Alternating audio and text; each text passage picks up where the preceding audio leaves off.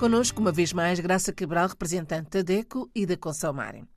Graça, hoje falamos do Dia Mundial da Energia, que se comemora a 29 de maio, esta segunda-feira. Este efeméride é importante para sensibilizar uma vez mais os consumidores para a poupança?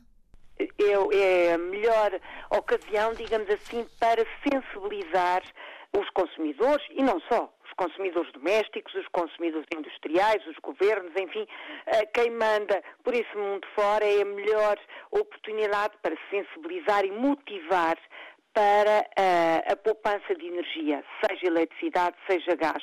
Precisamos mesmo de desenvolver estratégia, desenvolver uh, comportamentos que preservem os recursos naturais do nosso, do nosso planeta e incentivem a poupança energética. O mundo está a atravessar uma crise grande, fruto das alterações climáticas e, claro, eh, no hemisfério, no hemisfério norte e por toda a parte, os efeitos da guerra que já tem tanto tempo entre a Rússia e a Ucrânia têm trazido grandes alterações do preço da energia. A eletricidade e o gás natural estão a atingir níveis elevadíssimos e agora, por exemplo, nós, por cá Portugal, estamos numa época de calor, não precisamos de ter o aquecimento, mas daqui a umas semanas que vem muito calor, vamos precisar do arrefecimento, digamos assim. Portanto, a fatura da energia, seja eletricidade, seja gás, não para de aumentar. Portanto, esta, este efeméride é, sem dúvida, uma oportunidade para deixarmos algumas dicas verdes, digamos assim,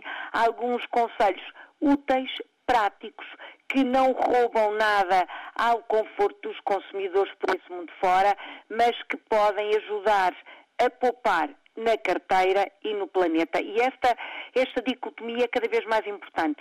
Estamos em crise, nós, consumidores, uh, por esse mundo fora, a crise financeira, as finanças pessoais estão numa situação dramática e, por outro lado, temos o planeta também a sofrer. Portanto, primeira dica que eu acho que é válida para todos uh, os consumidores que nos seguem no espaço uh, da rádio, consumidores mais comunidades rurais, mais comunidades urbanas, quando a lâmpada se fundir, está no momento certo para escolher uma lâmpada LED. Investir em lâmpadas LED, que são lâmpadas de alta eficiência, que são compactas, que até são bonitas e que eh, são um pouco mais caras no ato da compra, estou a falar em termos globais, claro, mas que trazem uma poupança muito grande na fatura mensal da eletricidade. Portanto, sempre que haja necessidade de substituir lâmpadas, vamos deixar de lado as, as velhas lâmpadas incandescentes e vamos passar para as lâmpadas LED. Outro conselho, desligar sempre os equipamentos elétricos e eletrónicos no botão de, da extensão, se houver uma extensão elétrica que tem aqueles botões vermelhos do on e do off, portanto, do ligar e desligar, carregar no botão da extensão ou então desligar mesmo da tomada. Desligar com o comando, deixar o equipamento naquilo que se chama o stand-by é um mau princípio porque estamos a gastar energia fantasma. Há consumos que estão a acontecer, mesmo que o consumidor pense que está desligado, não está efetivamente. Depois, claro, apagar as luzes sempre que não são necessárias. Aproveitar ao máximo a luz natural eh, e nós em Portugal temos um dia agora, os dias tão longos, aproveitar a luz do sol, por esse mundo fora gerir bem a luz solar e desligar as lâmpadas sempre que não são necessárias. E depois os conselhos práticos da cozinha.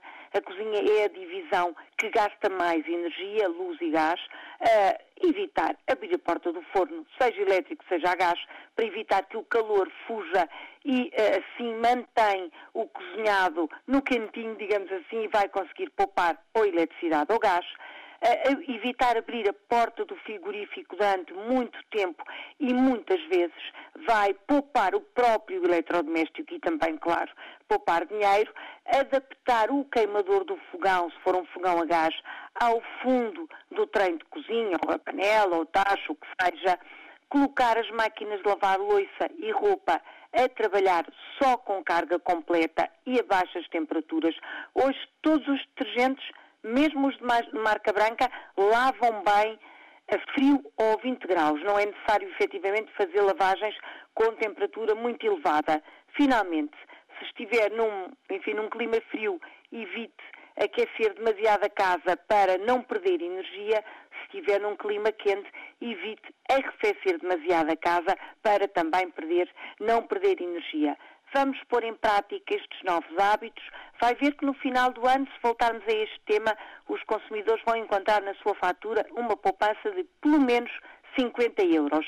Palavra da DECO à Associação de Consumidores. Vale a pena tentar, pelo menos. Vale a pena tentar, sem dúvida, pelo nosso orçamento familiar e, claro, pelo planeta. Para a semana, Graça. Para a semana vamos também falar de poupança, mas desta vez de poupar água. Olhe por si. Um novo espaço dedicado aos direitos do consumidor em África e em Portugal. Coloque as suas dúvidas enviando o e-mail para o correio eletrónico olheporsi.rtp.pt e ouça as respostas na RDP África à segunda-feira, depois da uma da tarde. Olhe por si. Uma parceria RDP África, Associação DECO, com Isabel Flora e Graça Cabral.